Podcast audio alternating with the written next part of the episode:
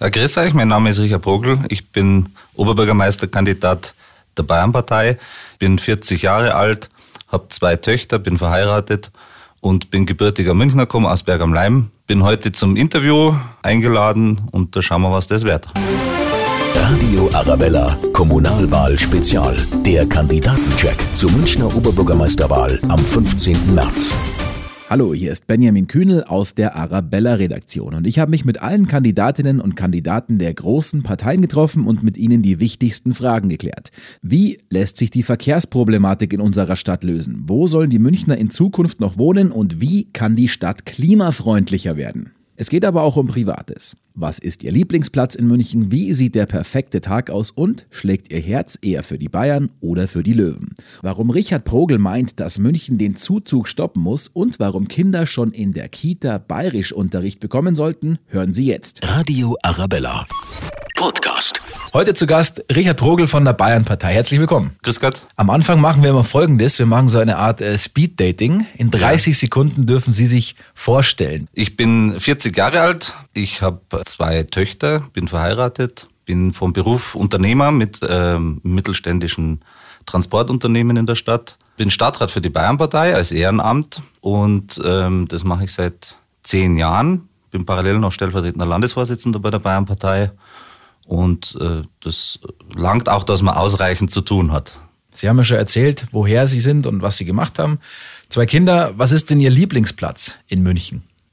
Lieblingsplatz in dem Sinn wäre der eine oder andere Biergarten, wo man leider viel zu selten hinkommt. Welcher zum Beispiel? Also ich bin ganz gerne im äh, Augustiner äh, in der Arnulfstraße, Mhm. dem Biergarten der Stadt. Wenn jetzt Sie einmal frei haben und nichts zu tun haben, wie sieht der perfekte Tag für Sie in München aus? Die Frage stellt sich oft nicht, weil ich ja leider im Normalfall sieben Tage die Woche arbeite. Also mir wäre schon einmal, äh, mir wäre ganz lieb, einfach mal einen, einen Nachmittag bei schönem Wetter im Garten zu verbringen.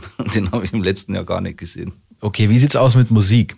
Bei welcher Musikrichtung würden Sie das Radio richtig laut drehen? Also das ist äh, bei mir eher äh, schärfere Rockmusik, würde ich mal sagen. Zum Beispiel?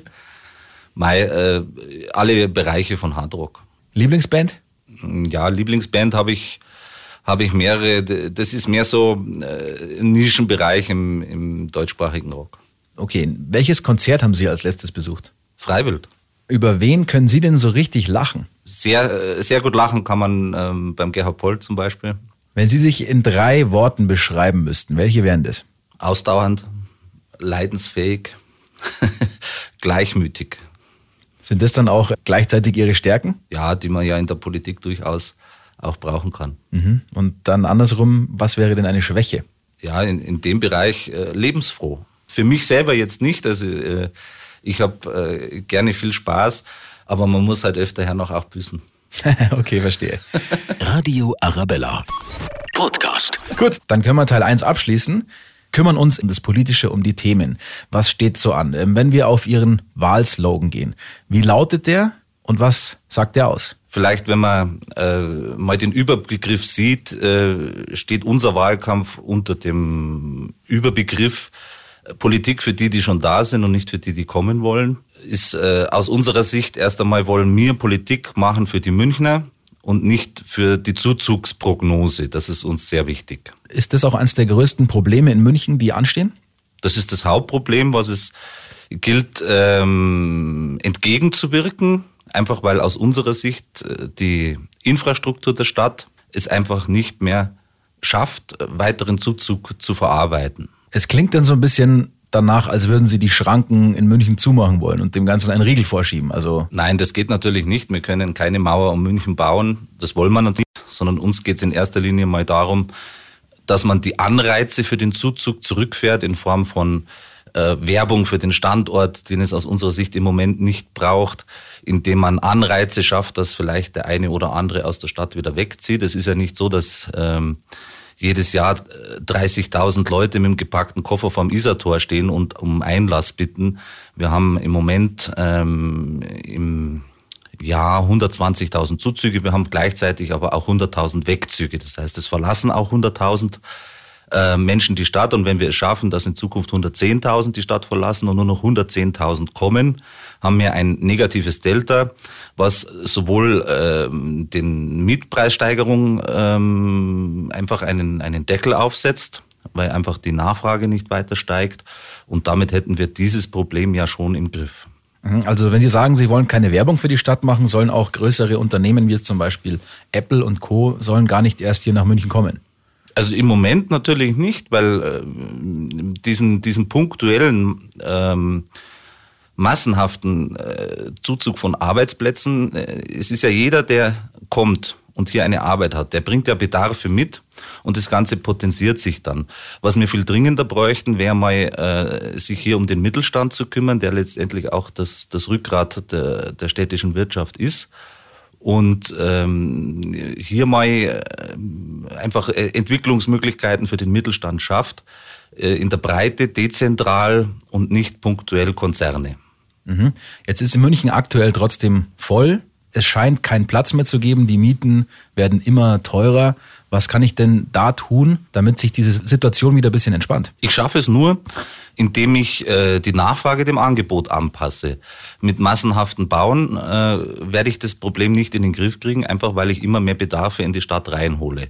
Und das wird das Problem nicht lösen. Und im zweiten Teil muss auch erstmal die Gesamtinfrastruktur dem aktuellen Bedarf wieder nachwachsen. Es ist ja so, dass wir im Moment warten die Leute sechs Wochen auf einen Arzttermin. Wenn sie ins Krankenhaus gehen, in die Notaufnahme, warten sie sechs Stunden in der Notaufnahme. Die U-Bahnen sind voll. Der, ähm, der, der, der Geschäftsführer der MVG, der Wortmann, hat gesagt, es ist äh, die Kapazitätsgrenze erreicht. Es ist schlicht einfach nicht möglich mehr Zuzug, zuzulassen. Mhm. Was kann ich denn gegen die vollen U-Bahnen tun? Was muss da passieren, wenn wir auf den Verkehr gehen? Ja, ich muss äh, die Versäumnisse der letzten 20, 25 Jahre mal versuchen, mit Druck nachzuholen. Es ist ja so, dass die letzten 15 Jahre ist die Stadt um fast 20 Prozent gewachsen. Das U-Bahn-Netz in der gleichen Zeit um ein Prozent. Und das ist einfach eine Schieflage, die aufgeholt werden muss. Es ist von Rot-Grün damals das U-Bahn-Referat abgeschafft worden und die Grünen haben gesagt, dass der U-Bahn-Bau in der Stadt ist abgeschlossen und äh, das fällt uns jetzt natürlich auf die Füße, dass 20 Jahre keine U-Bahn gebaut wurde. Und da muss schnellstmöglich äh, nicht Stückwerk mit Bussen oder irgendwelchen Trambahnen gemacht werden, sondern diese Versäumnisse müssen schnellstmöglichst aufgeholt werden und weitere U-Bahnen auch im innerstädtischen Bereich zur Entlastung gebaut werden. Aber schnellstmöglich ist ja bei der U-Bahn meistens schwierig. Das, sowas dauert ja. Ja, es muss ja nicht zwingend dauern, wenn wir schauen, wie schnell die Grundausstattung der U-Bahn äh, in den 60er und 70er Jahren gebaut wurde. Wenn ein politischer Wille dahinter ist und entsprechend auch das Geld äh, zur Verfügung gestellt wird, könnte man da durchaus auch beschleunigen. Das nächste Thema äh, Autoverkehr ist ja auch immer eine große Debatte. Ähm, viele Parkplätze fallen weg, trotzdem fahren immer noch viele Münchner mit dem Auto rein, gerade eben, weil es zu wenig ja, U-Bahn-Angebote, S-Bahn-Angebote gibt. Die S-Bahn fällt oft aus. Wie kann man denn den Autoverkehr entlasten? Äh, zumindest sollte man ihn nicht weiter behindern, so wie es gerade äh, geplant ist. Also auf Hauptverkehrsstraßen die Spuren umzuwidmen, halten wir für völlig, äh, für völlig wahnsinnig. Vor allem vor dem Hintergrund, wenn man sagt, es sollen 200.000 bis 300.000 Leute zuziehen die werden auch zum größeren Teil ein Auto haben, eben weil diese Neubaugebiete, die geplant sind, keinen U-Bahn-Anschluss im Vorfeld bekommen, sondern der wird erst gebaut, wenn die Leute schon 15, 20 Jahre da wohnen.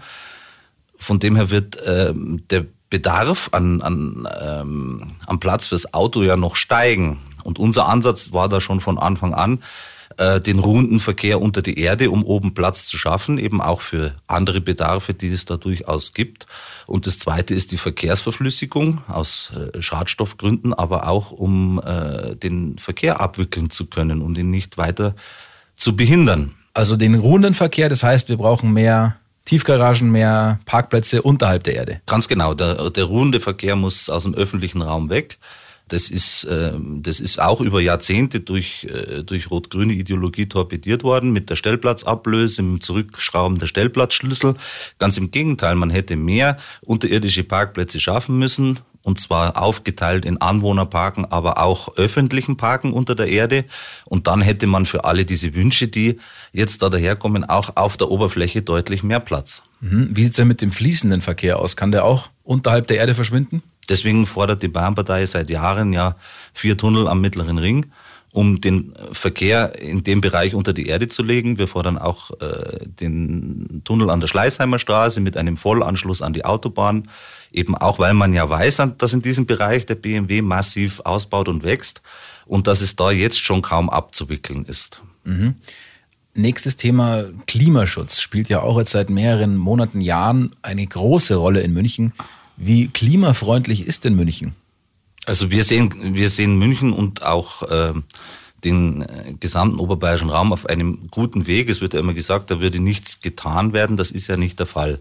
Wir haben äh, in den letzten zehn Jahren schon 30 Prozent CO2 eingespart und wir sind einer der wenigen Regionen, in Europa, die auch die selbst ähm, gesetzten Klimaschutzziele erreichen wird. Und es weiter übers Knie zu brechen und sich noch mehr wirtschaftlich zu kannibalisieren und ähm, die wirtschaftliche Grundlage zu zerstören, auf der wir alle leben, das halten wir für völlig irrsinnig. Mhm. Aber was muss auch noch ähm, getan werden, damit München noch klimafreundlicher wird? In erster Linie muss äh, massiver geforscht werden in Alternativen in der Kraftstofftechnik zum Beispiel oder auch äh, in, im Bereich von äh, Solar und ähm, diesen ganzen neuen Energiemethoden muss einfach viel mehr in Forschung investiert werden, um dort einfach eine technische Lösung herbeizuführen, weil die ideologische wird nicht funktionieren. Jetzt haben wir ja schon viele Probleme, Herausforderungen für München oder in München angesprochen. Thema Wohnen, Thema Verkehr,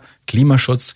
Gibt es darüber hinaus noch weitere Herausforderungen, die München unbedingt geregelt kriegen muss? Aus, äh, aus meiner Sicht ist es so, dass man im Bereich der bayerischen Identität in München relativ äh, schlecht aufgestellt ist mittlerweile und dass man in diesen Bereichen durchaus noch äh, den einen oder anderen Handlungsbedarf hätte in Form von Sprache, Kultur, Brauchtum, ähm, dort in der Schule, im Kindergarten schon anzugreifen, die Eltern zu sensibilisieren, dass es eben nicht schlimm ist, wenn die Kinder bayerisch reden, einfach auch um hier den Lokalkolorit zu bewahren.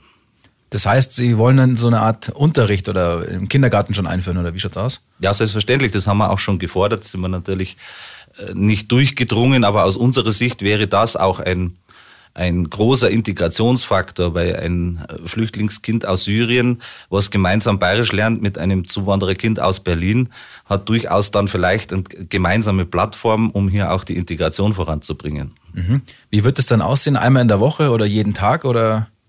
Also wenn es nach uns geht, äh, wäre das eher im Wahlpflichtbereich anzusiedeln, einfach weil äh, im ersten Schritt ja in der Breite vermutlich auch die Lehrer fehlen würden. Aber es wäre zumindest mal, äh, wie es ja jetzt auch teilweise ehrenamtlich schon gemacht wird, äh, im Wahlpflichtbereich im ersten Schritt schon mal ein Erfolg. Dann haben Sie jetzt ja gesagt, ähm, Zuzug muss gestoppt werden. Über den Verkehrsausbau haben wir gesprochen.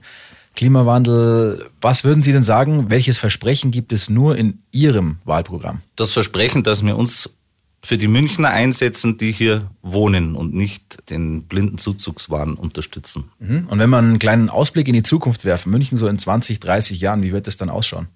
Das äh, hängt natürlich auch stark äh, davon ab, wie die Münchner am 15. März wählen und in welche Richtung das es da geht.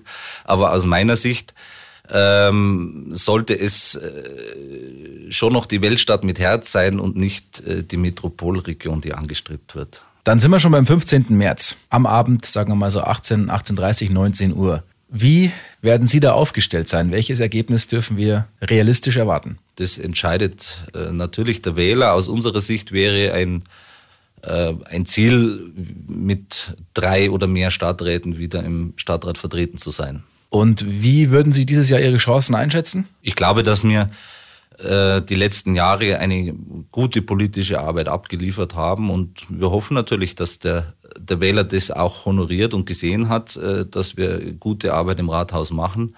Und von dem her bin ich ähm, optimistisch. Radio Arabella. Podcast. Dann sind wir schon beim Teil 3, die Schnellfragerunde, entweder oder Fragen. Ich sage zwei Begriffe und Sie sagen einfach, was Ihnen dazu als erstes, äh, ja, oder welchen Begriff Sie favorisieren und gern auch warum. Bayern oder 60? Keiner. Weder noch. Weder noch. Nein, ich habe unter Haching Jahreskarte in der Tat. Das wäre gleich meine Frage gewesen. Also ein Hachinger, alles klar. Gibt es ja auch noch. Fußball oder Handball? Fußball, klar. Stadtmensch oder Dorfkind? Ja, Stadtmensch, gebürtiger Münchner. Hund oder Katze? Äh, Katze. Haben Sie eine oder? Wir hatten eine Kind, ist leider allergisch geworden, jetzt lebt sie beim Nachbarn. Langschläfer oder Frühaufsteher? Langschläfer, weil ich oft bis drei, vier in der Früh arbeite. Kaffee oder Tee? Kaffee. Fahrrad oder zu Fuß? Bei der Auswahl zu Fuß. Traditionelle Tracht oder eher Jeans und Hemd? Das Ja, ist einfach. schwierig, ja, Tracht. Schnitzel mit Pommes oder Quinoa-Salat mit Goji-Beeren? Schnitzel. Im Augustinerkeller. Wo auch immer. Was ist da so Ihr Leibgericht? Ich esse, äh, ich esse natürlich äh, in der Tat gerne einen Schweinsbraten und äh, so Geschichten, aber im Biergarten ist mir am liebsten ein gescheites Brotzeibbrettel. Isar oder Ammersee? Äh, Ammersee. Ja, ist nicht so voll. Okay, und dann noch einmal den Satz vervollständigen. München ist für mich. Meine Heimat. Zum Abschluss dürfen Sie noch mal eine kleine Bewerbungsrede halten. Warum soll der Münchner denn Sie wählen am 15. März? Ja, der Wähler äh, soll mich wählen, natürlich um ein Zeichen zu setzen für ein ähm, lebenswertes und liebenswertes bayerisches München und nicht für äh, die Entwicklung zu einer beliebigen europäischen Metropole. Dann sage ich vielen Dank für den Besuch. Richard Brogel. Ja, gerne. Radio Arabella, Kommunalwahl Spezial. Der Kandidatencheck zur Münchner Oberbürgermeisterwahl am 15. März.